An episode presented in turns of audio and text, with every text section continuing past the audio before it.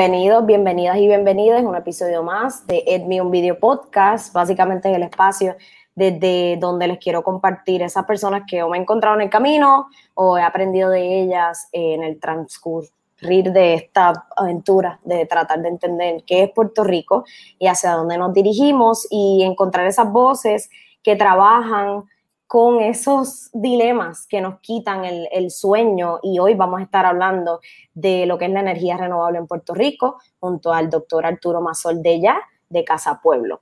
Antes de darle la bienvenida a nuestro invitado eh, de esta noche, quiero pues obviamente compartirles que sí, estamos en, el peor punto de la pandemia por COVID-19 en Puerto Rico.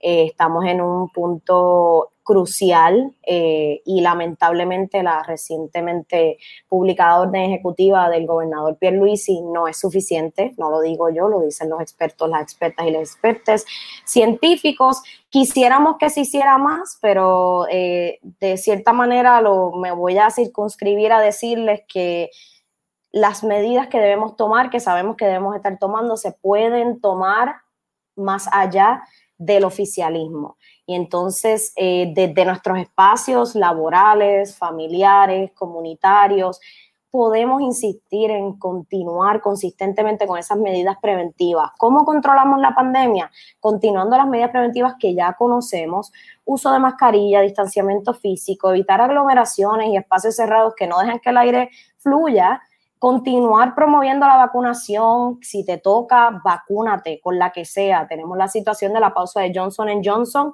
pero realmente esto lo que significa es que los sistemas de monitoreo están funcionando y entonces estamos pudiendo prevenir que, más casos así se den sin antes entender qué es lo que sucede y cómo afecta.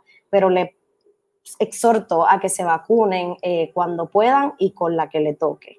Y por último, que se apoderen eh, de la situación en nuestras comunidades como podamos y que continuemos haciéndonos pruebas.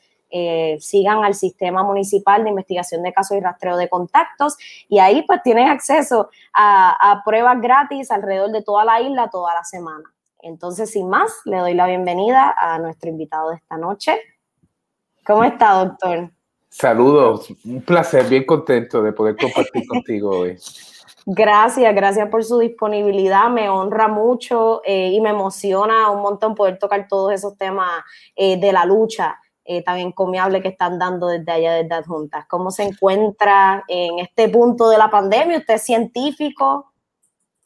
Pues mira, yo estoy bien optimista. Yo creo que la población sabe del riesgo, sabe las medidas que tiene que tomar sabe que tiene que vacunarse, sabe que el gobierno no debe estar encima de, sus libertades tampoco, que hay otras maneras de prevenir contagios, que la vacunación funciona y que, y que estamos casi en un umbral peligroso lo que estamos observando, ¿verdad?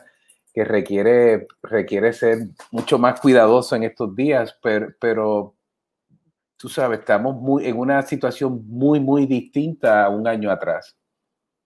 Definitivamente, y concuerdo con usted que la, yo siento eh, que el pueblo boricua es muy fuerte y somos gente buena. Entonces yo lo que siento es que cuando mi experiencia con el proyecto Aquí nos cuidamos, Conciencia Puerto Rico, ha sido que realmente cuando le damos la información a la mano y le ponemos la ciencia en las manos a las personas, la gente entiende y se apodera de, de la situación y toma las medidas porque aquí nos cuidamos, queremos ver a nuestra gente bien.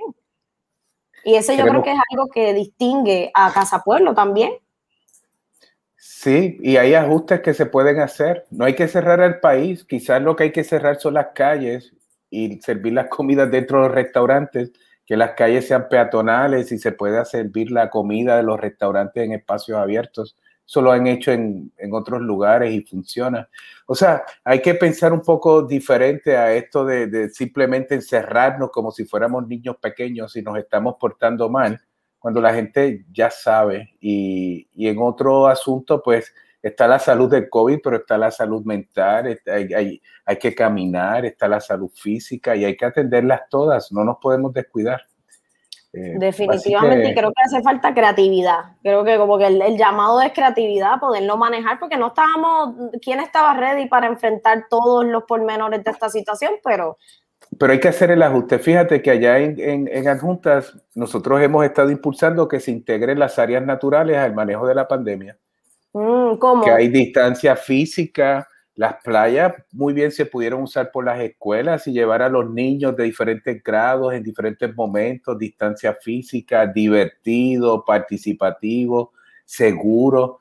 Eh, nosotros en el caso del Bosque Escuela lo que decidimos fue eh, traducir la experiencia educativa en unas audioguías que están en voz de Millie Hill con un mapa que usted se georreferencia, utiliza el celular, la tecnología va con su núcleo familiar, va al bosque, camina de manera completamente segura y usted tiene su audioguía interpretativa y de viernes a domingo está abierta, abierto el bosque escuela y usted puede llegar y hacer ese tipo de experiencia. Entonces, otra vez, e, es, es mirar qué tenemos, cuáles son esos atributos y cómo ante el desafío de la pandemia podemos, podemos buscar cierta normalidad, una navegación que reduzca los riesgos y que no nos inmovilice tampoco como sociedad. Definitivo, y eso acercamiento a los espacios naturales, por lo menos yo sé que muchas personas están súper temerosas y con mucha razón de que nos cierren las playas y nos cierren estos espacios, porque, y es el temor de, de, de, a veces esas medidas ilógicas, porque entonces en la playa, en un parque, hay mucha más posibilidad de mantener distancia, de que el aire fluya, de que nos podamos recrear.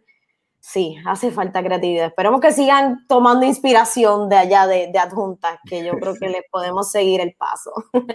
y con eso, el, yo he aprendido mucho este año de la pandemia, la importancia eh, de tener a científicos y científicas en la mesa de toma de decisiones. Y eso me lleva a, cuestionarme, ¿qué le hizo a usted prepararse en esa disciplina? ¿Tuvo ¿Cuál fue ese momento donde dijo, yo quiero ser científico y entonces escogió su especialidad? Mira, yo, yo quería ser agricultor y quería tocar la guitarra y y me aceptaron en el colegio de Mayagüez. Pero ya en pleno, apenas a unos meses de comenzar, este, conocí de la Universidad de Puerto Rico en un Macao, de ciencias marinas, de, somos una isla, somos islas, las islas de Puerto Rico y me, me atraía mucho el tema de la ciencia y, y, y, de pronto cambié, me fui para un Macao y me enamoré de las ciencias, este, así de sencillo una vez uno empieza como a descubrir y a entender mejor ese mundo que nos rodea y la parte biológica, pues no, no, no hubo marcha atrás nunca. Contento de, de, esa decisión.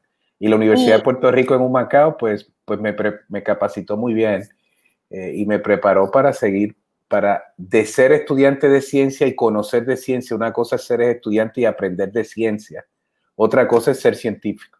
Mm. Científico se tiene que formar es una metodología, es una práctica, es una disciplina de levantar conocimiento con un rigor que no es el sentido común. Eh, practicar la ciencia es uno de, de, los asuntos más interesantes, difícil, donde uno se tiene que preparar al fracaso. Nueve de cada diez experimentos salen mal y eso es normal.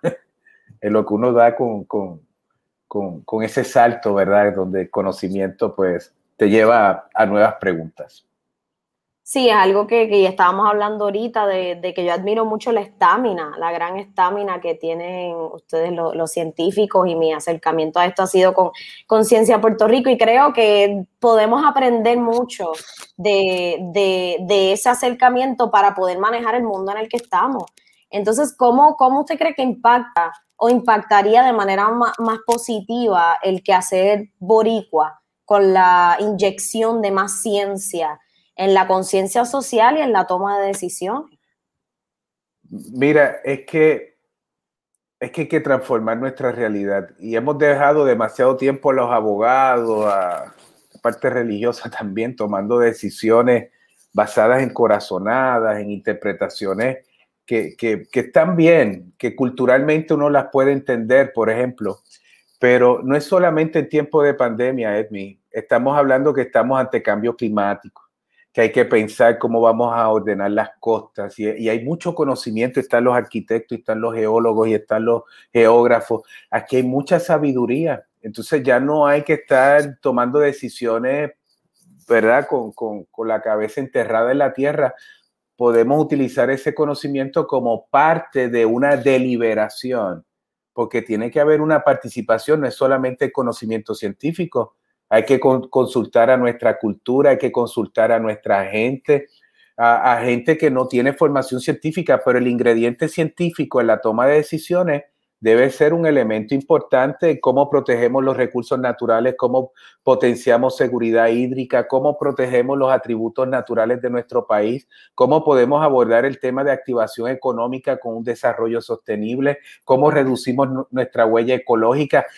Hay mucha, cómo corregimos daños del pasado, áreas que hemos contaminado por mal manejo de, de, combustibles o de sustancias químicas, ¿cómo podemos corregir esos daños a la tierra? Y entonces, pues sí hay contestaciones, hay formas de manejar esto eh, de dos formas, o nos exponemos, por ejemplo, al riesgo del COVID ahí al desnudo, o usamos mascarilla, higiene, distancia física, recomendaciones que nacen de ese entendimiento de cómo se da el contagio, cuál es la distancia en que esos aerosoles eh, se mueven y, la media vida de esa partícula viral. O sea, tenemos otras formas de tomar decisiones y de conducirnos en la vida y creo que la aportación científica pues, pues es importante. No debe ser la única, ni debe ser la que dirija a un país eh, exclusivamente.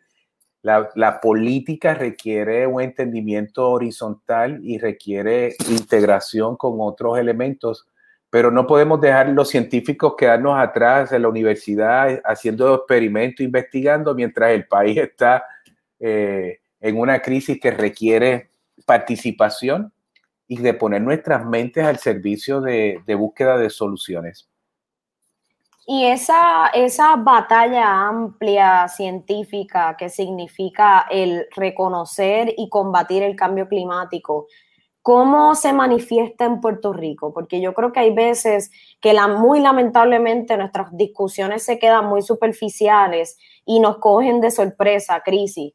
Este, eh, como pueblo, y como usted decía, somos unas islas y se manifiesta aquí el cambio climático y el calentamiento global, desde su perspectiva que tiene que ver con el porqué de, de impulsar la energía renovable y vamos a entrar en eso próximamente, pero cómo para pintar ese, ese picture, esa fotografía de dónde estamos, cómo se manifiesta el cambio climático en Puerto Rico. Es que se manifiesta en lo cotidiano. A veces pensamos que la manifestación más extrema son los huracanes embravecidos estos como el huracán María o dos semanas antes Irma pasando por el norte de Puerto Rico, tormentas grandes porque hay más evaporación, por lo tanto va a haber más lluvia, si hay más lluvia los deslizamientos son mayores, eh, los vientos, un grado centígrado adicional en, en, el mar Caribe se traduce en una aceleración de los vientos de 17 millas por hora. O sea que porque está un grado más alto, los vientos pueden cambiar la categoría, la fuerza de un huracán de una categoría a la otra y las consecuencias en el país es diferente. A eso estamos un poco, a eso un poco le tenemos miedo como al COVID, como, como decimos, espérate, esto, esto es un problema que hay que manejarlo, que hay que atenderlo. Pero cambio climático, estamos hablando de elevación del nivel del mar, somos una isla de islas, eh, tenemos un litoral costero importante, son atributos de desarrollo fundamental la evasión del mar es, un problema, las inundaciones, estamos hablando de periodos de sequía más extensos, más frecuentes, periodos de lluvia más intensos, pero más cortos, así que los periodos de lluvia van, van a traer mucha lluvia, pero y es agua para el país, pero si usted tiene los embalses sedimentados, no va a poder almacenar el agua que necesita para los periodos donde no está lloviendo. Y entonces ahí es que uno se da cuenta que la intensidad de las plagas y la, y la tasa en que esas plagas se propagan, pues si las temperaturas son más altas, usted va a ver que el estrés de la temperatura en el ganado, el estrés de la temperatura en las cosechas, se traduce en una reducción de rendimiento. Entonces, eso está ocurriendo en lo cotidiano, todos los días. Eh, lo que pasa es que se nos hace a veces difícil como, como, como reconocerlo y vincularlo a cambio climático. Y ahí entonces uno piensa en, la toma de decisiones. la comunidad científica tiene esto claro, esto, esto, está estipulado. La pregunta no es si cambio climático está ocurriendo, si hay calentamiento global. Mire, eso, eso ya lo sabemos. La pregunta es en qué magnitud, cuáles son los procesos que provocan más o menos, cómo usted modela los posibles cambios o consecuencias de ese cambio climático. Hay discusiones en otros niveles, pero la discusión de si cambio climático no está ocurriendo, eso ya pasó en la comunidad científica, ya eso. Y entonces ahí es donde, donde del entendimiento y el conocimiento de esa realidad que impacta lo cotidiano, lo diario, en un huracán como María que provocó que el 6% de la población se fuera del país, refugiados climáticos puertorriqueños y, sin contar los caribeños, montones, las consecuencias en la vida, los que murieron, los que quedaron enfermos, los que quedaron desprovistos. Eh, es, un asunto que requiere una política pública que reconozca esto y actúe responsablemente. Y ahí es donde hay un disloque, porque los políticos y el gobierno dicen una cosa y un poco como que reconoce lo de cambio climático, pero en los hechos hacen todo lo contrario. Serían como actos de traición a un país que tiene que construir adaptación climática para proteger a su gente, para proteger a su economía, para proteger sus recursos y, buscar el mejor bienestar para la comunidad. Eso no lo, no, yo no, yo veo un desfase muy grande eh, en todo esto. Sí, definitivamente. Y esa, y yo creo que Casa Pueblo se siente siempre a la vanguardia porque trabajan con esa adaptación y por lo menos desde mi perspectiva se siente como un espacio que eh, cuando uno ve la gesta te engrana en la realidad de lo que, en lo que nos deberíamos estar enfocando y cómo. Entonces me, me, me crea curiosidad entender, me crea curiosidad entender cómo usted toma la decisión de continuar con el legado de, sus padres y cómo fue esa, cómo fue ese o pase de batón o, ya cuando terminó de estudiar y cómo fue esa transición a darle cara. pase de batón y no, no, ¿qué? Mira, yo crecí en adjuntas con mis papás y mi escuela ha sido la escuela pública de la Universidad de Puerto Rico, pero mi escuela también ha sido la comunidad y Casa Pueblo. Yo he estado ahí desde el principio, desde que Casa Pueblo se funda, pues a mí me tienen de nene en las reuniones sentado ahí esperando a que gente adulta hable de temas importantes, de, la, de cómo nos defendemos de la minería y uno tenía que aguantar y, y, y, uno está escuchando, ¿verdad? El, el sentido de compromiso de, de, tu familia, de tu comunidad, de, de, por un bien común. Y esa ha sido mi escuela, entonces yo nunca ha habido un momento así como que definitorio de que hay que, tengo que asumir responsabilidad en Casa Pueblo, porque es que, no sé, eso ha sido siempre así. Y para mí eso ha sido una normalidad, digamos, por, por, por default, ¿verdad? porque mis papás son cofundadores de Casa Pueblo con otros representantes de la comunidad. Y yo afortunado con eso, y entonces ahora mis papás siguen, Alexis y Tinti siguen allí. Ellos son los codirectores de Casa Pueblo y ellos impulsan la gestión cotidiana en Casa Pueblo, están todos los días allí. Y, lo que es de, de, adentro hacia afuera, desde adjunta hacia afuera, ahí están ellos y, y yo vengo aportando como de afuera hacia adentro.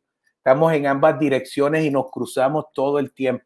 Entonces no hay una cosa como un relevo generacional. A mí me tocan otras responsabilidades, otros asuntos pero hay una continuidad del proyecto porque es un proyecto que es comunitario, pero es familiar también.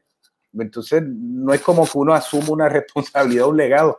Uno, pues, pues nada, este, esa es la forma de vivir de nosotros. Hemos vivido así, seguimos creciendo y, y seguiremos ahí hasta que, hasta que podamos físicamente hacerlo.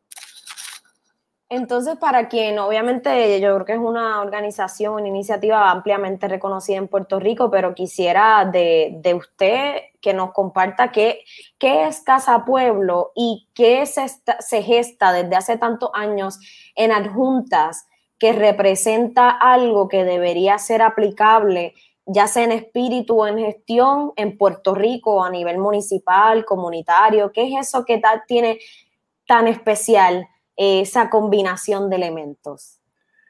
Mira, nosotros somos una organización comunitaria que nació en el 1980 y tú hablabas de Ciencia Puerto Rico y demás. Yo, yo creo que somos como una organización darwiniana a la misma vez porque estamos en constante evolución. Y nos vamos ajustando y nos hemos ido, hemos ido cambiando. No le tenemos miedo al cambio y, y, la forma que pensamos hay que hacer ajustes y de pronto integramos nuevos elementos, hacemos experimentos sociales en las cosas que, que asumimos y no le tenemos miedo al fracaso o a fallar, este, porque tenemos un compromiso de, de, de impulsar desarrollo local sustentable. Y nacimos en el 1980 cuando el gobierno quería explotar las minas y decir que con eso íbamos a salvar la economía de Puerto Rico.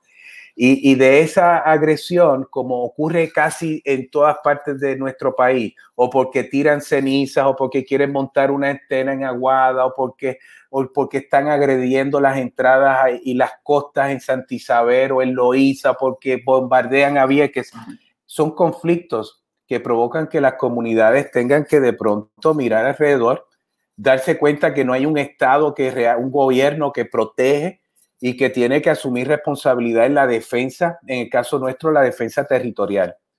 Eh, tenemos nosotros plenamente eh, entendido de que Puerto Rico es una isla nación y una isla nación es porque tenemos una población común con una cultura, con un idioma y con un territorio. Si no tuviéramos territorio, no seríamos una nación. Y por lo tanto, cuando uno habla de proteger y defender la nación puertorriqueña, eso incluye la conciencia ecológica de proteger la integridad territorial del país. Y de ahí, de ahí eh, eh, nace Casa Pueblo para protestar, punto. Queríamos parar las minas porque entendíamos que eso era una agresión física irreparable, catastrófica para la seguridad hídrica, la biodiversidad y todas esas cosas. Y de pronto marchamos y decidimos hacer una marcha y una sola persona fue a la plaza pública con nosotros. Así que cuando tú piensas en la adversidad y en sentirte minoría, pues más minoría que vaya uno a la plaza contigo a protestar, pues no, no, no viene. Y nosotros lo vivimos. Y ahí nos dimos cuenta que la ciencia y el conocimiento solo por sí mismo no cambia nada. Así que está bien ser científico, está bien levantar conocimiento científico, pero no da. Necesitamos abrazar la cultura, construir comunidad. Y Casa Pueblo asumió una ecuación de trabajo de ciencia, cultura y comunidad para la transformación social. Y cuando abordamos eso, empezamos a, a, otras personas a participar, los músicos, los que bailan, la cultura se convirtió como en la herramienta de comunicación. Y estaba la minería, pero nos dimos cuenta que había otros problemas en la comunidad que había que abordar. Y entonces de ahí nace como una autogestión y Casa Pueblo y desarrollamos una galería, traer el arte a la comunidad y, abordar otros temas. Y eventualmente, 15 años después, se derrota la minería, evolucionamos de la protesta a la propuesta que asume responsabilidad.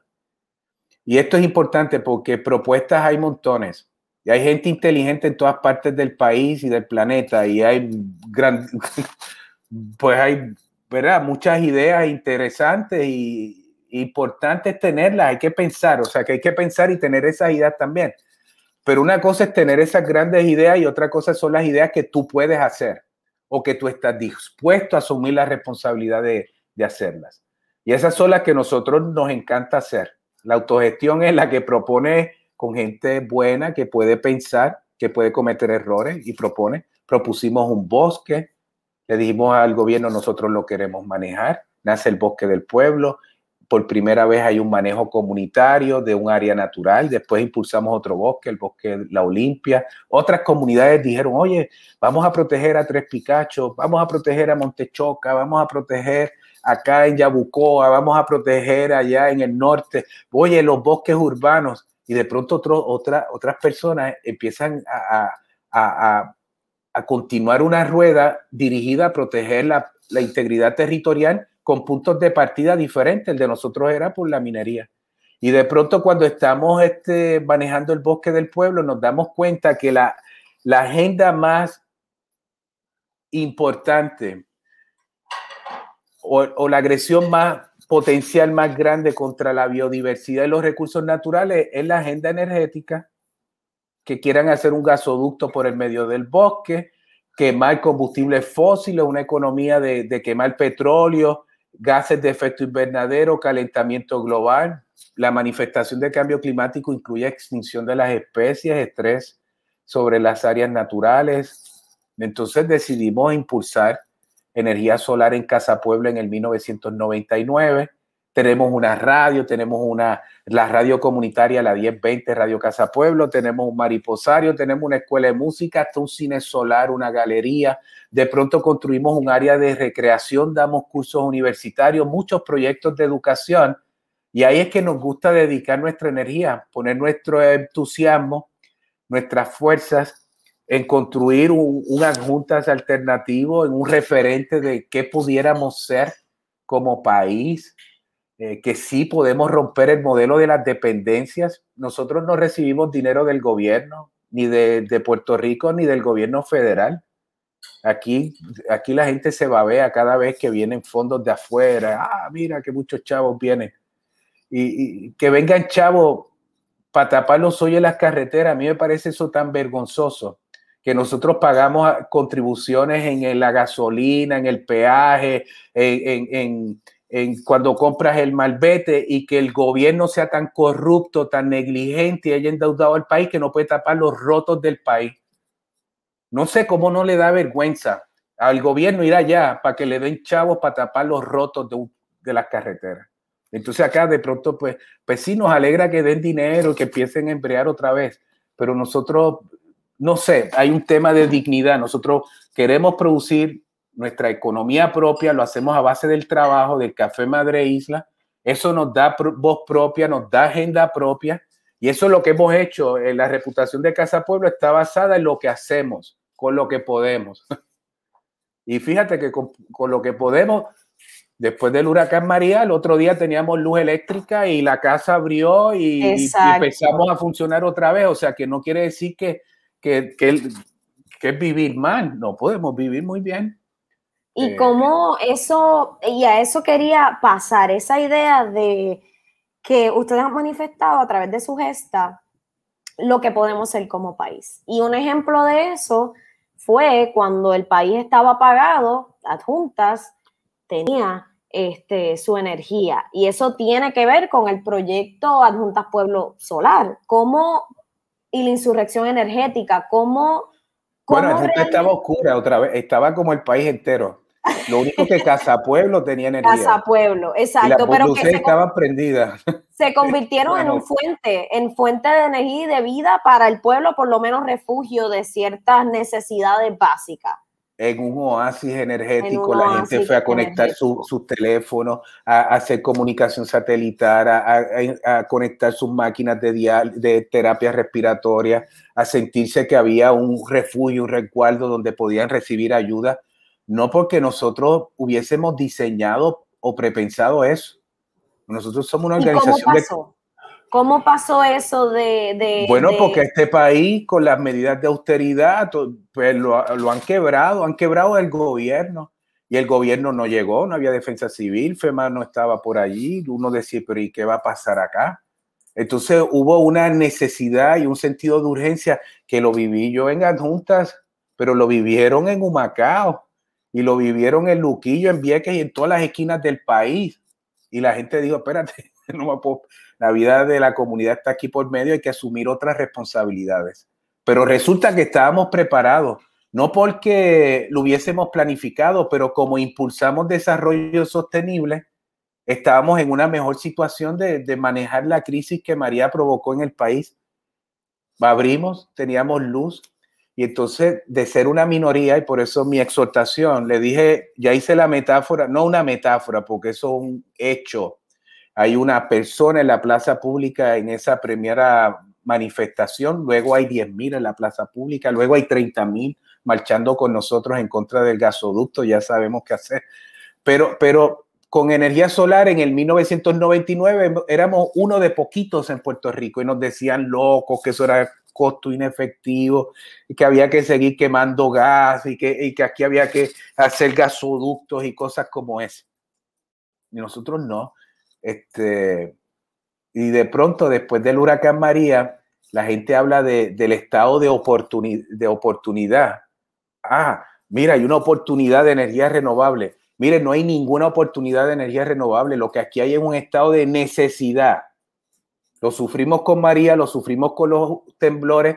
Hay un estado de necesidad de producir energía propia en el lugar del consumo, en el techo de las casas, producirla en el techo de la barbería, de los bomberos, del colmado, en el techo de los espacios que necesitan energía abajo, para que sea libre de ese modelo obsoleto de explotación de, la naturaleza basado en combustibles fósiles. Es un modelo de explotación colonial, de, explotación económica de un país que tiene que pagar 3 mil millones de dólares al año a, los combustibles y ahora le vamos a pagar a Luma y ahora le vamos a pagar a otros. Cuando, cuando existe la tecnología, existe el potencial de cosechar con recursos, combustibles nuestros, sol, viento, agua, biomasa, la fuerza de las olas, hay montones de opciones. Podemos cosechar recursos energéticos del país, generar la energía y democratizar el tema, que en lugar de que estemos hablando de que si la AES quema carbón y el otro quema gas natural, y no, no, no, que estemos hablando de que las escuelas están produciendo su propia energía, y que tenemos estos edificios públicos produciendo energía y que nuestras casas contribuyen a la agenda energética. ¿Qué se necesita para que la energía no sea un privilegio para quien puede pagar paneles fotovoltaicos y sea un derecho donde, donde, donde todos podamos participar en la generación eléctrica del país y nos beneficiemos? Que esa riqueza se quede en el país y pueda haber eh, activación económica, que podamos pensar en eh, eh, no solamente activación económica, en estar mejor preparado para una emergencia. Y en, en, Casa Pueblo, después del huracán María, pues en lugar de la oportunidad, se evidenció la necesidad. Y a partir de ahí, tengo que decirte que el paisaje energético de adjuntas, si tú haces un vuelo, un recorrido, tú vas a ver cientos de lugares que, que son o instalaciones de Casa Pueblo de energía solar, o la inmensa mayoría son personas en, un pueblo de alta pobreza, aún haciendo el sacrificio y el ajuste para adaptarse, porque no confían en el gobierno, porque no confían en la autoridad, porque saben eh, lo, que nos espera de cara al futuro. Y tomando esa, ese paso que dan residentes de adjuntas y que ustedes eh, promueven desde Casa Pueblo. ¿Cómo define para como que eh, pues, poner el pie en tierra con la discusión, cómo usted define la producción de energía en Puerto Rico? En términos, porque me parece bien interesante cuando nos comparamos con naciones alrededor del mundo, con la tecnología disponible, con la ciencia y la evidencia eh, necesaria para validar esta gestión está. Entonces ustedes participan mucho de discusiones internacionales, mundiales, son ejemplo, eh, study cases en las mejores universidades y demás prestigiosas en Estados Unidos, y se siente como aquí es muy difícil, se aprecia y se celebra la gesta, se aprecia y se celebra la necesidad de la energía renovable cuando se, se trabaja, pero el cimentar la conversación se dificulta porque se tergiversa la, la, la validez de impulsar la energía renovable cuando llegamos a estos espacios de poder que están promoviendo todavía este, sacar de estas fuentes fósiles. Entonces, para una persona que no domine mucho el tejemeneje de nuestra red eléctrica y demás, ¿cómo usted define la producción energética en Puerto Rico y cómo eso realmente compara con la realidad del mundo. Mira, siempre nos han dicho que somos un pueblo chiquito, que no nos podemos autodeterminar porque no tenemos recursos naturales, que no tenemos reservas de petróleo, petróleo, ni de gas natural, ni de carbón, y que dependemos de otros para producir la energía que requiere el país. La energía, yo insisto y repito, que es la capacidad para hacer trabajo para el trabajo de iluminar un espacio, de mover una máquina, requiere energía. Y, esa energía no es nuestra porque hay que pagarle a otros por el combustible que se quema en estas unidades centralizadas y que hay que llevar por cables, por líneas de transmisión y distribución a su hogar. Y usted es un consumidor. Entonces, ese modelo es unidireccional, es un monopolio en manos públicas o, o ahora un monopolio privado, que eso es ultra peligroso, todavía peor. Y entonces eh, eh, ese modelo es del siglo pasado, ese modelo no responde a la realidad actual. Y entonces, en adjunta a esa discusión de energías renovables, ya eso quedó atrás, ya no somos minoría como con, con las minas o con el gasoducto, no, no, no, nos hicimos mayoría. Ahora, este movimiento la gente lo sabe. Lo que pasa es, y la razón de nosotros llamarle al proceso que está ocurriendo en adjuntas la insurrección energética, ese proceso de ir desde abajo impulsando el cambio hacia arriba, es porque de arriba hacia abajo no quieren cambiar. Porque de arriba hacia abajo ese poder económico que invierte y controla, maneja el poder político, quiere perpetuar su misma estructura de dominación. Pues seguro, pues si le estamos pagando 3 mil millones de dólares al año en combustibles. ¿Usted cree que usted quiere, ellos quieren que usted use el sol, que es gratis, que el ajuste por combustible es cero? Que sí hay un costo de la infraestructura inicial. Bueno, las centrales termoeléctricas y los cables también es infraestructura que hay que pagar. Lo único que ellas solas no producen energía, hay que estar echándole petróleo, petróleo y carbón para que genere energía. Usted lo practicó cuando tenía una planta eléctrica después del huracán que el generador eléctrico no producía energía, a menos que le echara un combustible y usted hiciera una fila de tres horas y tuviera que manejar un combustible que genera emisiones, que hay un riesgo de explosión, que la quema de ese combustible generaba emisiones. Usted, usted estaba bien feliz con luz eléctrica en su casa y prendía el acondicionador, pero el vecino, el vecino tenía que olerse, ¿verdad? Esas externalidades que son las emisiones, los ruidos, eso mismo pasa, pero en estas centrales gigantescas entonces, este, ese modelo ya, dio lo que iba a dar en la humanidad. Y de hecho, el costo de ese modelo energético es que hemos trastocado el, clima a nivel global. Mire qué costoso, qué dañino es eso, que no es solamente la huella en la explotación de esos recursos, sino que, que hemos trastocado todo y afecta, afecta la vida, representa un riesgo de vida a muchas personas seguridad alimentaria, seguridad hídrica, todo eso está en, juego. Y son los pobres los que pagan más y son las zonas como el Caribe donde las consecuencias se manifiestan más intensamente. Entonces, eso hay que, hay que cambiarlo, hay que retarlo, hay que organizarse y decir, no, no, para, vamos a impulsar un modelo nuestro, un modelo energético que aproveche los recursos que tenemos, ya esa tecnología está ahí, que hagamos aprovechamiento de ellos y que y que nos beneficia a nosotros. Energía para un país nuestro, no energía para el país de otro o para la riqueza de la compañía X, Y o Z. Entonces, eh, eso está sobre la mesa. Y ese, ese es el choque que hay.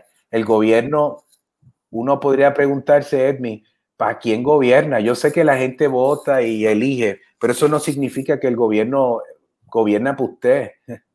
Eh, lo que vemos en el tema energético es que gobierna para Luma, gobierna para la AES y para los que queman gas natural. Para ellos gobierna excelentemente y les dejan tirar cenizas y contaminan el gran acuífero del sur y activan la policía para defender cuando van. Fíjense que la policía no la activan para proteger a la gente de la ceniza. No, no, no, no. Hay que activar a la policía porque hay que facilitar que esa compañía tire las cenizas tóxicas en Peñuela y la gente dice, no, basta ya. Entonces, este, e, ese modelo energético hay muchos choques estamos en choque y hay que descifrar una ruta porque mira lo que ha pasado. Ese modelo energético endeudó al país y hay una deuda que llevó a la Autoridad de Energía Eléctrica a la quiebra. Oye, uno podría preguntarse, ¿esa deuda es buena? ¿Esa es una deuda que le ha hecho un legado al país, que nuestros niños y nuestros nietos que no han nacido le va a tocar pagar esa deuda? Ellos podrán decir, si miran para atrás, oiga, qué, qué bien, se gastó, hay que pagarlo, pero dejaron una gran infraestructura energética. O eso es una deuda pública para una infraestructura obsoleta que no sirve, que es dañina, que es perjudicial, que es de explotación, que es colonial entonces uno dice, no, párate, si vamos a invertir, si vamos a, construir un modelo energético, oye, que sea uno de responsabilidad social, que sea de responsabilidad planetaria, que, que, lo que se invierte y haya que, que, que, pagar, digamos, pues que uno se sienta orgulloso de, de, de, decir, ah, sí, yo estoy pagando eso porque eso es importante, ¿ves? Este, me resolvió un problema y mis hijos van a estar mejor. Y por ahí, por ahí está parte de, de todos esos conflictos.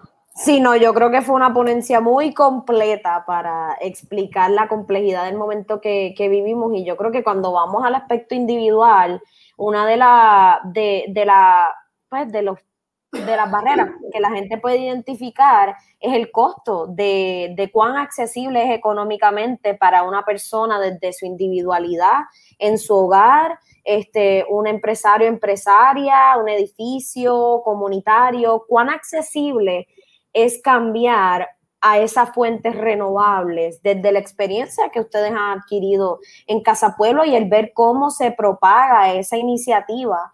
Y estaba hablando ahorita de, la alta incidencia de pobreza en adjuntas y que como quiera, y quizás por eso mismo hay un enfoque y, una intención más grande de los residentes allá invertir en esas fuentes de energía renovable. Para las personas que le, le cogen miedo eh, eh, por el costo? ¿Qué, ¿Qué, han aprendido allá ustedes en Casa Pueblo? que orienta? lo, que tienen que ver es el costo de lo que pagan ahora, cómo se va acumulando. Lo que pasa es que usted no paga la energía eléctrica en su casa con la autoridad por los próximos 25 años. Usted lo paga mensual. En el caso de energía renovable, usted tiene que decir, bueno, yo tengo que poner mi infraestructura y ponerla ahí. Tengo que decirte que el costo para una casa promedio está por debajo del costo de un carro. Este, y, la gente invierte aquí en los carros, se han vuelto locos este, comprando carros y hay carros por ahí. Bueno, pues eh, esta infraestructura para energizar la casa cuesta menos que un carro. El sábado estaba en Casa Pueblo y llegó un empresario y me dijo, mira, yo quise poner en, en mi fábrica, yo quería poner este, sistema solar, pero me dijeron que la fábrica, una fábrica, me decía, este, costaba medio millón de dólares energizar la, la fábrica, porque un lugar de alta demanda, ¿verdad? Habría que producir mucho. Y me habían dicho, pero eso es mucho. Y, yo, le, yo le dije, ¿y cuánto usted paga de luz? Me dijo, bueno, yo en cinco años hubiese recuperado la inversión. O sea, Mire lo que dice, que aunque era una infraestructura de medio millón de dólares, en cinco años él hubiese recuperado la inversión de su infraestructura energética que le debería dar servicio por los próximos 25 o 30 años. Entonces, este, yo creo que aquí la parte de la buen negocio, Se puede decir que es buen negocio. Bueno, sí. Ahora bien, sí hay una, una, una inversión inicial. Y hay unos que pueden y hay otros que no. En el caso de Casa Pueblo, nosotros tenemos una gestión que no es ni pública ni privada, sino es una gestión social. Y hemos hecho 100 casas en, adjuntas, personas de bajos recursos que tienen encamados, condiciones de salud, madres solteras, de diferentes tipos. ¿Ves? Hay un asunto de responsabilidad social. Y hemos construido, y estamos por, por enchufar pronto, el concepto de adjuntas pueblo solar, que es en el casco urbano, y la gente nos ha preguntado, oiga, ¿por qué usted le van a poner luz a la panadería, a la pizzería, a la mueblería, a la ferretería? ¿Por qué van donde adjuntas hay mucha pobreza, verdad? Pero esos comerciantes no son los más pobres, son dentro de, de adjuntas, pues digamos que son los que están en mejor posición, porque ustedes los van a ayudar. Y nosotros, bueno, la razón de energizar el casco urbano eh, tiene múltiples razones pero una, una de ellas es ir al lugar de más demanda energética, que más empleo genera, que tiene unos servicios básicos para la comunidad, que, que si lo energizamos y ellos pagan por la luz, en lugar de ese dinero irse para el carbón, ese dinero va a ir a la cooperativa de ahorro y crédito de adjuntas y de ahí se va a hacer un potecito para hacer casas solares a personas de bajos recursos económicos. Entonces, hemos descifrado una estructura energética para atender un punto base, generar riqueza propia dentro de la misma comunidad que se pueda reinvertir con responsabilidad social y el país puede hacer eso. ¿Por qué no energizamos unos espacios, pero con la intención de generar riqueza propia para ayudar a personas de bajos recursos? Eh, recientemente eh, hacer eh, cambio Puerto Rico con la Universidad de Puerto Rico y, un instituto de energía hizo un estudio donde, donde el gobierno puede apoyar, el gobierno podría parear, podría auspiciar, porque en, lugar de darle el dinero a Luma o para los mismos cables o para gasificar a San Juan, porque no dice vamos a, a, energizar un millón de casas? Eso se puede hacer. Entonces, aquí hay un asunto de responsabilidad social y el gobierno debería buscar las maneras de, de, lugar de desincentivar la inversión privada, la inversión social, poniendo trabas, complicando todo. la autoridad está quebrada, no tiene quien invierte en energía. Bueno, la gente quiere invertir. ¿Por qué no pareas con la gente para que se amplifique esa huella de inversión en el tema energético? Atiendes el tema de energía, creas empleos, no en, no en Costa Sur, los empleos los va a generar en todo Puerto Rico, porque si estás energizando con el sol, pues puedes crear empleos en Mayagüey, en Cabo Rojo y en Aguadilla, en Las Marías, Ayuya, en Vieques y Culebra. Entonces, eh, ahí es que uno se pregunta para quién gobierna, quién está gobernando. Y e históricamente hay leyes que nos dicen, ah, sí, vamos a hacer energías renovables, como nos dijeron que íbamos a reciclar los desperdicios y después no reciclamos nada. Entonces, eh, nos dicen unas cosas, pero hacen otras, que perpetúan y favorecen a los que están con ese modelo de explotación energética. Entonces eso hay que retarlo, eso hay que cambiarlo. Y las opciones están. Y hay unos factores que los hemos mencionado en esta conversación ya, el, peso político y económico que hay en la resistencia a promover eh, es que estas iniciativas o, que realmente más personas tengan acceso o contemplen el invertir en energías renovables. Entonces, eh, quiero ir un poquito hacia atrás eh, en el tiempo. en el 2018, Casa Pueblo recibió una visita congresional y entonces hay cómo se manifiesta el issue de nuestro estatus político y cómo se relaciona con ese impulsar esa imagen, esa, perdón, esa agenda de producción de energía renovable y cómo fue esa experiencia de recibir estos representantes eh, del poder pues máximo en Estados Unidos, del Congreso de, lo, de, de, Estados Unidos, que es la nación, el imperio, este, controla básicamente toda la toma de decisiones sobre, sobre Puerto Rico, eh, a través de, la manifestación de la Junta de Control Fiscal, que eso podemos entrar luego, pero quiero que nos cuente esa visita congresional del 2018 y lo que pasó luego, que tomó eh, planas, que es como un poco esa persecución este, eh, a su figura, ¿cómo lo definiría? Mira, e, esa visita, una visita congresional no es que se aparecen a tu casa un día y tocan a la puerta. Eso requirió como planificación. Y en un momento dado nos preguntan que si pueden visitar, es Nancy Pelosi, la, la, speaker de, de, la Cámara de Representantes de los Estados Unidos. A, nosotros eso no nos, pues, si quiere venir, que venga. Nosotros estamos aquí abiertos y hablamos con todo el mundo. El que quiera sentarse de tú a tú con nosotros, nosotros somos muy respetuosos con la oposición, con la gente que piensa distinto con los que piensan igual, pues somos igual de respetuosos también. Eh, y, no tenemos ningún sentido, ningún complejo de inferioridad. Pues, pues, hablamos, vengan, visiten.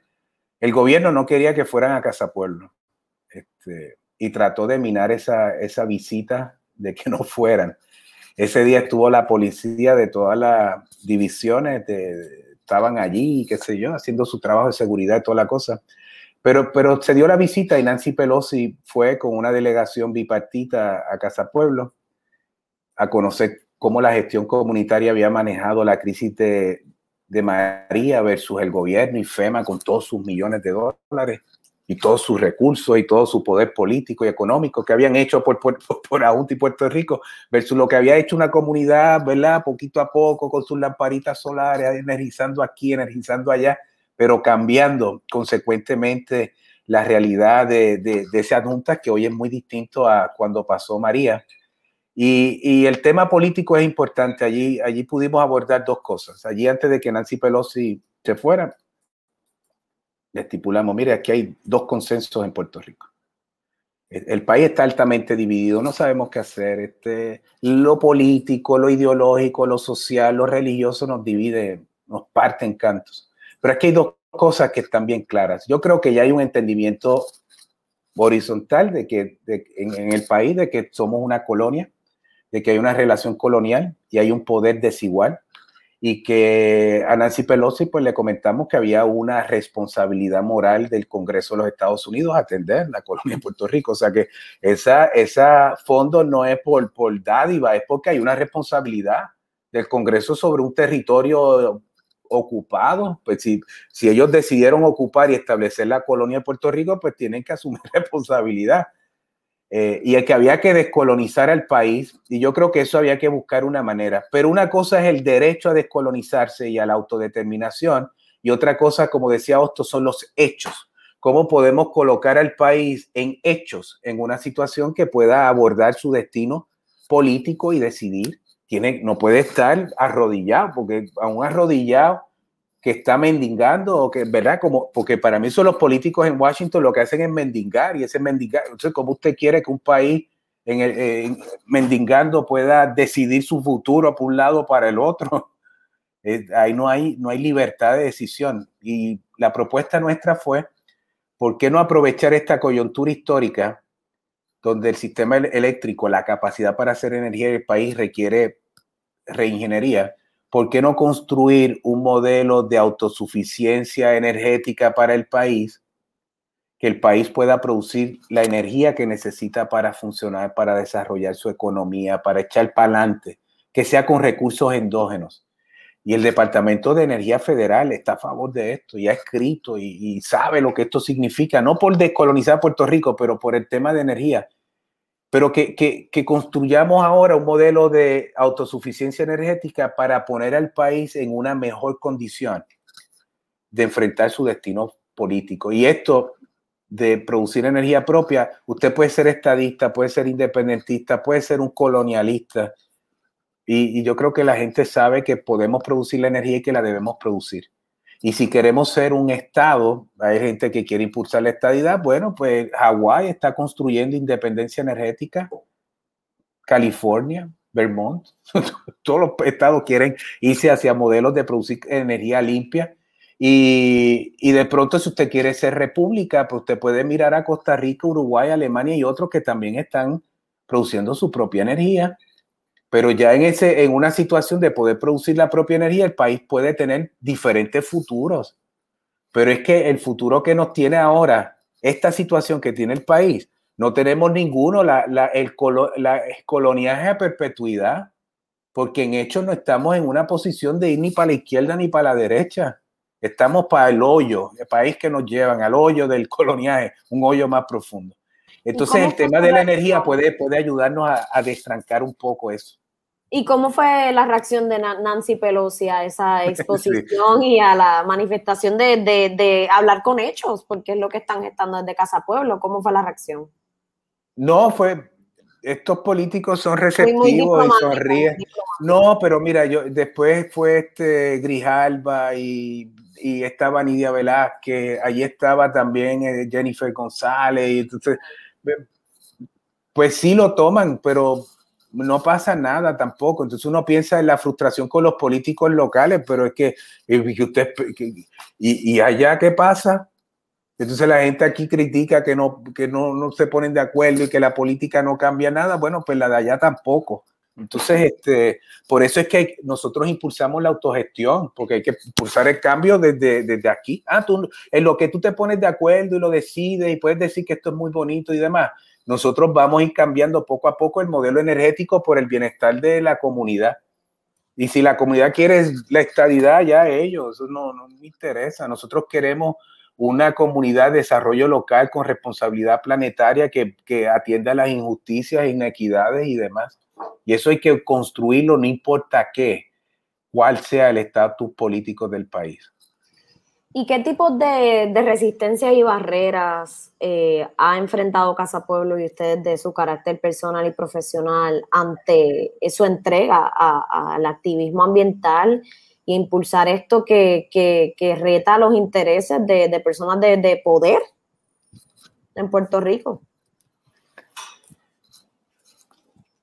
Puedo decirte que desde los orígenes de Casa Pueblo, la persecución ideológica en Puerto Rico ha sido histórica. El carpeteo, perseguir a quien piensa distinto y lo que son movimientos ambientales son movimientos políticos y son perseguidos porque son, están en conflicto con, con, el modelo económico que quiere, que quiere dictar. Dictar la minería, dictar gasoductos, dictar cómo un país se conduce. Entonces, nosotros no estamos ajenos al carpeteo desde nuestros propios inicios. En esa manifestación que fue una persona a la plaza, pues sí, ese, una persona sale en el retrato, pero hay policías atrás, había mucha intimidación, eh, nos metían mucho miedo, a la gente le decían cosas, este, y esa persecución ha estado ahí de diferentes maneras tan, tan, hay, a mí no me gusta, para mí es como, hay cierta normalidad, hay como una expectativa de que porque uno está luchando, pues esas cosas pasan y pues uno las da por desapercibidas, uno cambia algunas rutinas que de pronto la gente dice, ah, ustedes tienen estas manías, pero esas manías son, qué sé yo, como cosas que uno hace por, por, por precaución. Como o, demás.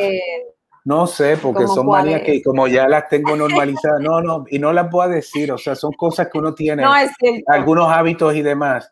Eh, pero nosotros, por ejemplo, nos incluyeron en una lista, no, no del gobierno local aquí, del gobierno este de, eh, que, ¿verdad?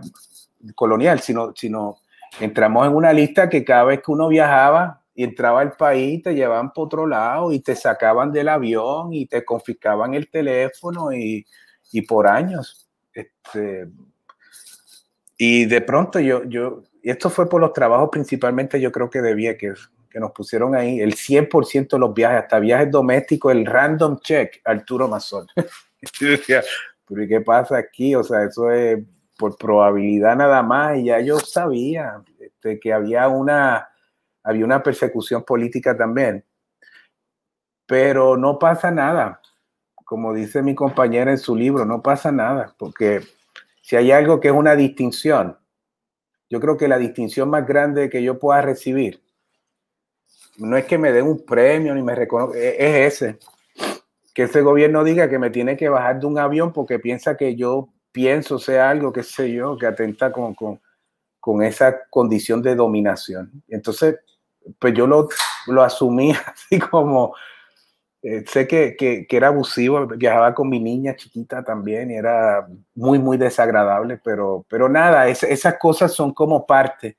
Eh, y tengo que decirte, aunque, que aunque eso está por ahí y se utiliza para disuadir, como cuando la policía va y, y, proyecta que esa comunidad es criminal, pues, y entonces va a la fuerza de choque con un grupito de ciudadanos que están defendiendo su tierrita porque le quieren hacer una antena la, intención es intimidación, entonces uno no puede dejar que, que, eso se convierta en un elemento de intimidación, sino al contrario, lo que nosotros recibimos es, pues eso estar ahí, pero los amores que uno recibe de la gente, de, de diferentes sectores, yo no soy religioso, por gente que, que reza ora por mí, yo no sé, o por nosotros y por el bienestar. Y, y entonces los amores que se dan en, en las dinámicas comunitarias son, como no hay partidos, como no hay religiones, como hay una finalidad común que es compartida, que es proteger las tierras, la agenda, es, esa sí es una agenda planetaria y, y es una agenda nacional también.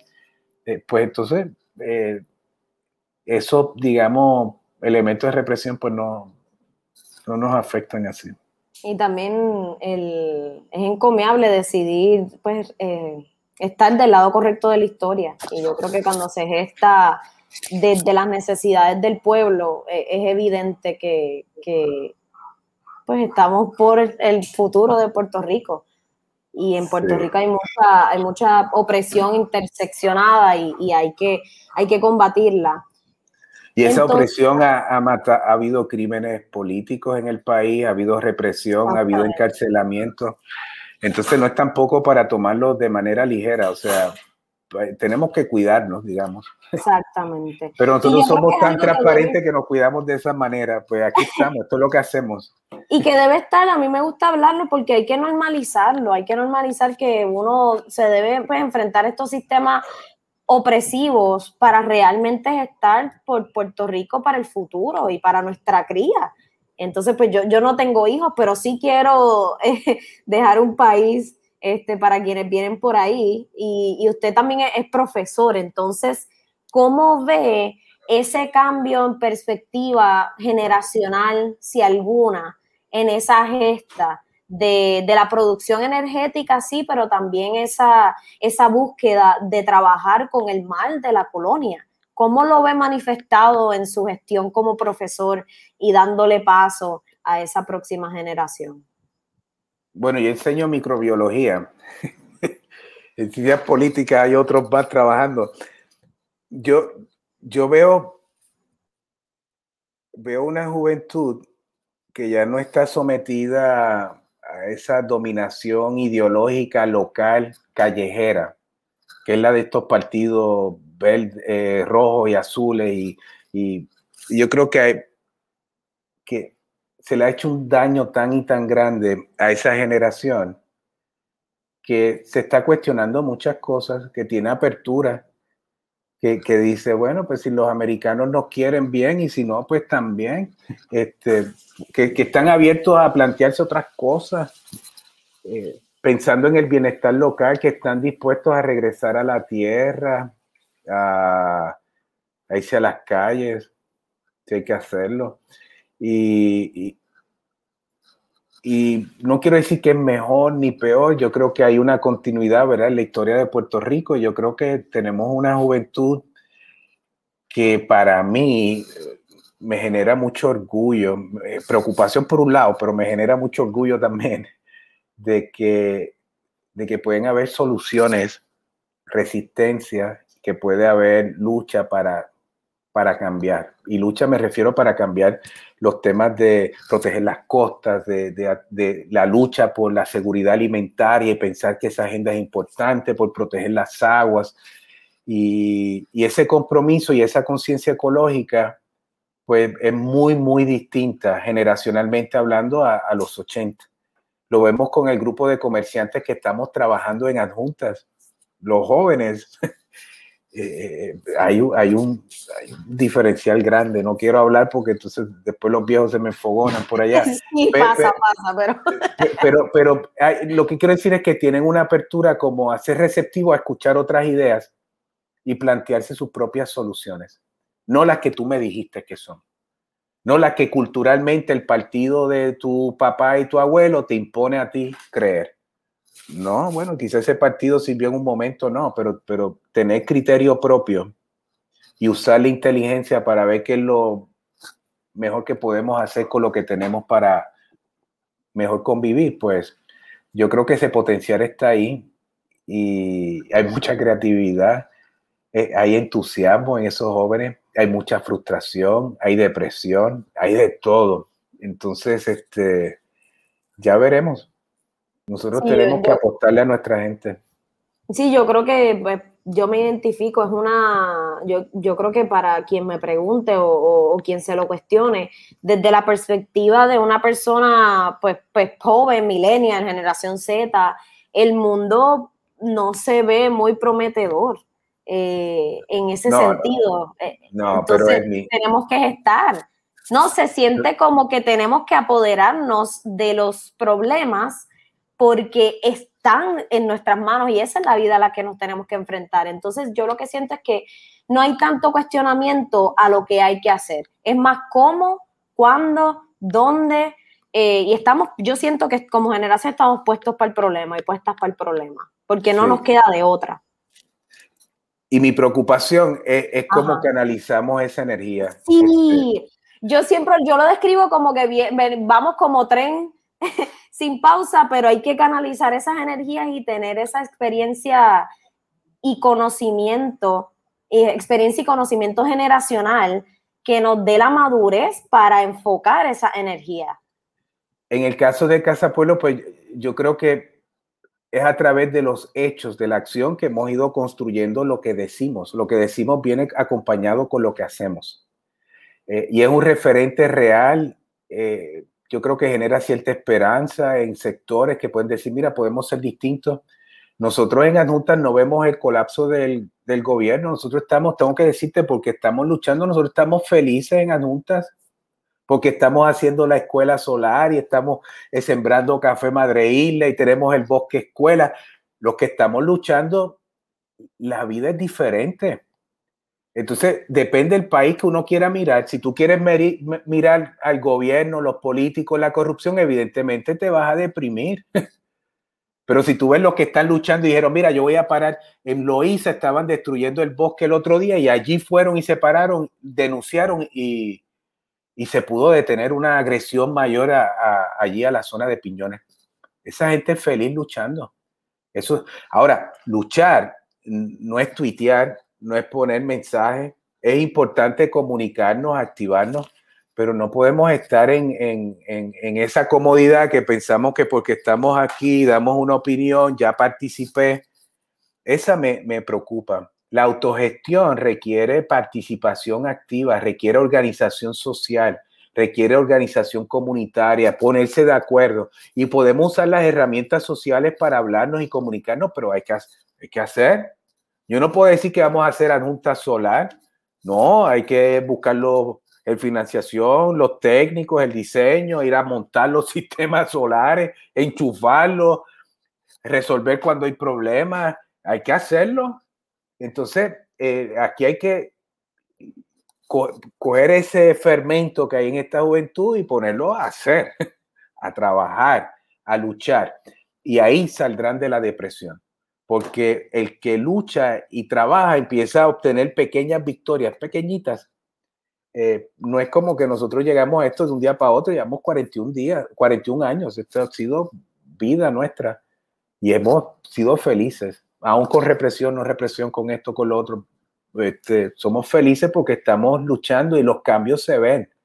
¿Quién podría decir, mira, si ese día que fue una persona a la plaza pública hubiésemos decidido irnos, decía, pues olvídate, no hay salvación para Puerto Rico, y hubiesen explotado las minas 40 años después, en el 2020, hoy, tendríamos 17 cráteres de una milla de diámetro por 2.000 pies de profundidad, no habría cobre, no habría oro, no habría agua, no habría bosque, no habría agricultura. Eso sí hubiese sido patético para el país, catastrófico, pero eso no pasó. ¿Por qué? Porque la gente se organizó y luchó. Entonces, aquí pasan muchas cosas y aquí hay cosas que no han pasado por la resistencia que hay que valorarla. ¿Por qué eso no ha pasado? Bueno, porque ha habido resistencia cultural con el lenguaje, con nuestra cultura. No nos hemos podido asimilar, no nos han podido asimilar. Seguimos siendo puertorriqueños. Eh, si Estados Unidos, por ejemplo, eh, ha aceptado a Puerto Rico, pues será, será multinacional porque Puerto Rico es como tiene una identidad nacional propia. eso, no, eso no se borra así con una designación o porque usted votó en el plebiscito, los estadistas de adjunta que pueden pensar que votar por la estadidad es bueno, siguen siendo jíbaros y quieren pelear de gallo y quieren comer lechón y, música típica. Este, así que esa identidad nacional no es como que, no, ahora somos americanos, y seguiremos siendo puertorriqueños. Este, lo que pasa es que la coyuntura como que nos empuja por un lado para otro, pero y a veces es el miedo, a veces es como este sentido de inseguridad, pero, pero queremos seguir siendo puertorriqueños y tenemos que buscar las maneras de luchar de otra manera. ¿Y qué si, si algo usted le comunicaría a una persona que, que y me identifico, o sea, con la parte de impaciencia y, y en la parte de la juventud, la impaciencia, entonces mi interés principalmente para hablar con usted esta noche fue eso, el entender el cómo mantener la estamina, el enfoque en esos pasitos diarios y en esas gestas pequeñas para las grandes victorias y, refugiarse en esos logros este, que parecen imperceptibles y mínimos, pero son los que llegan a, construir el, el, cuadro este, entero.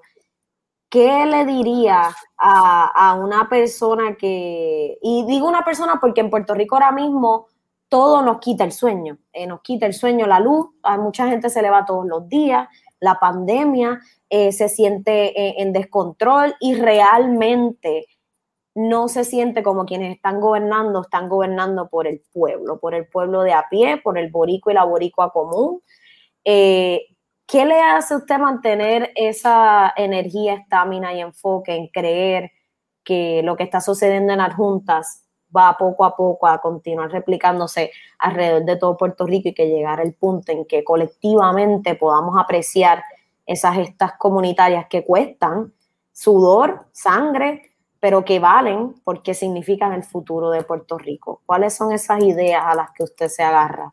Mira, tú puedes mirar la plaza pública con una persona, ir hoy y ver qué, qué adjuntas.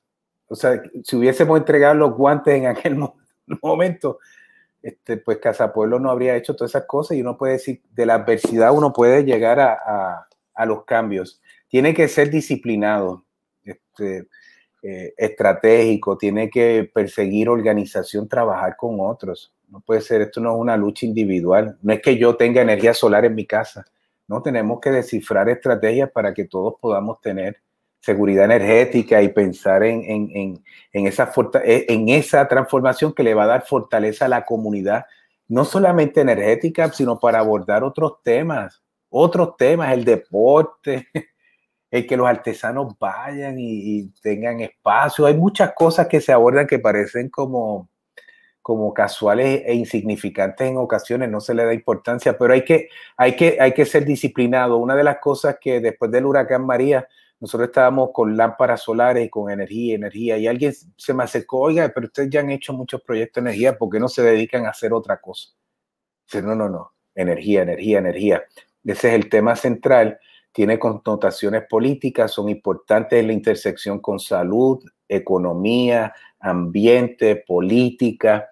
Nosotros queremos abordar en este momento ya nosotros protegimos los bosques, impulsamos el bosque modelo, este es el momento de, abordar el tema energético. Y queremos ser disciplinados y no nos podemos descarrilar para aquí ni nos podemos descarrilar para allá.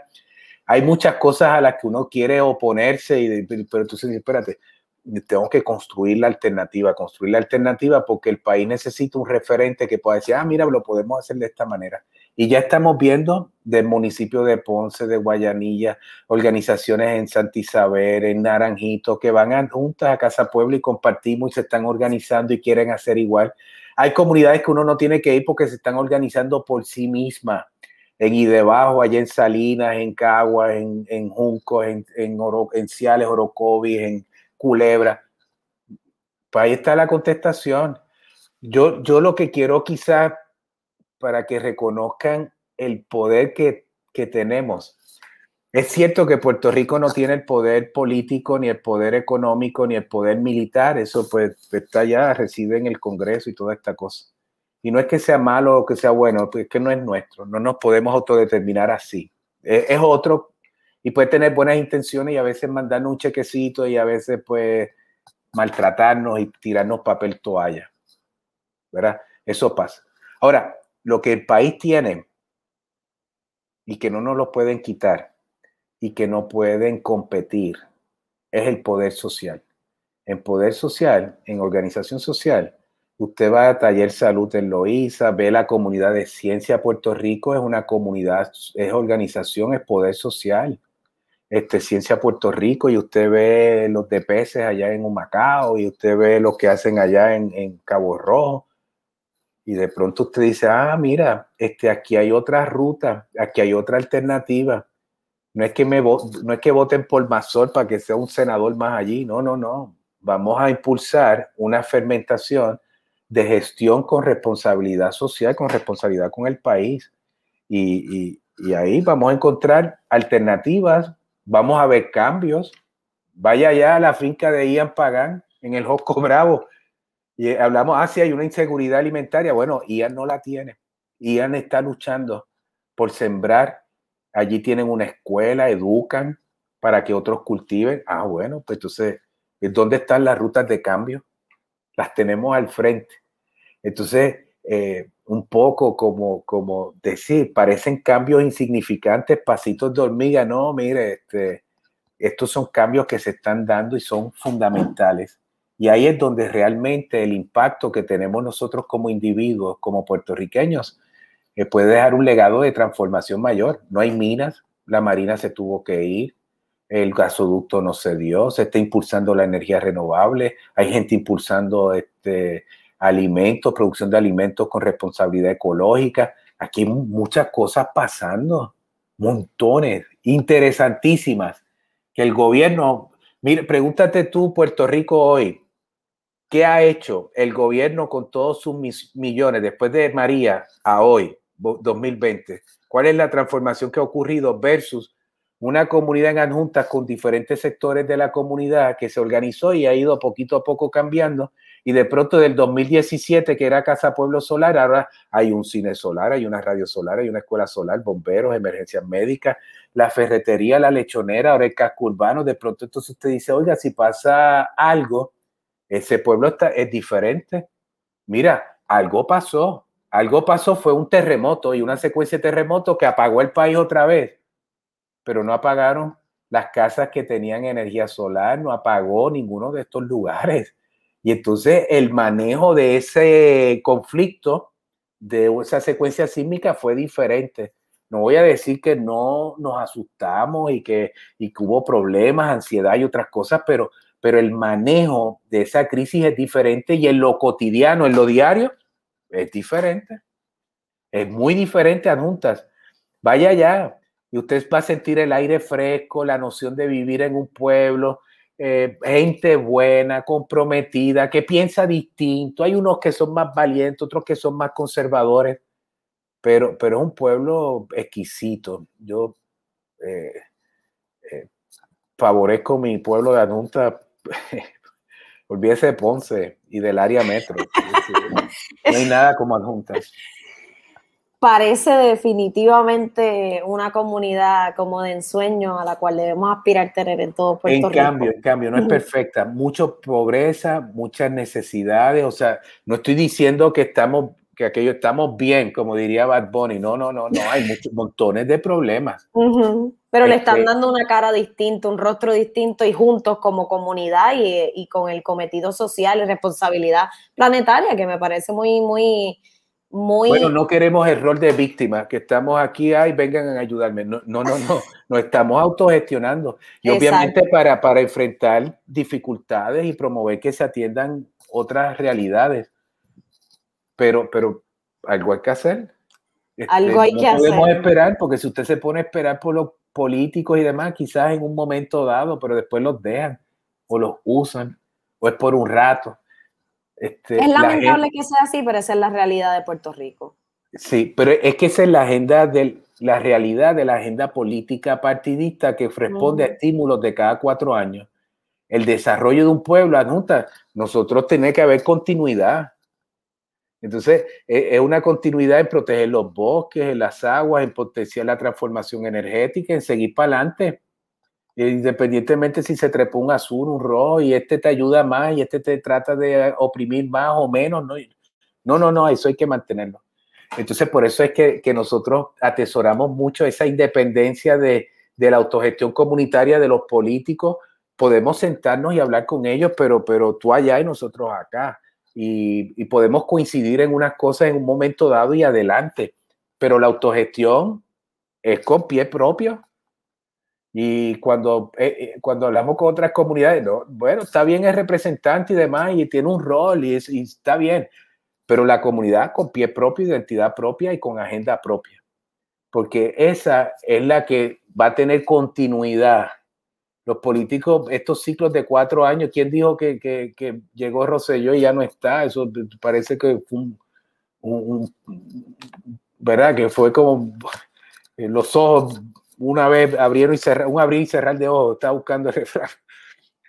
Pero obviamente fueron unos años de, mucho dolor. Sí, sí, en ese abrir y cerrar de ojos pasó mucho, pero, pero a la misma vez pasó. Y entonces ahora hay que seguir.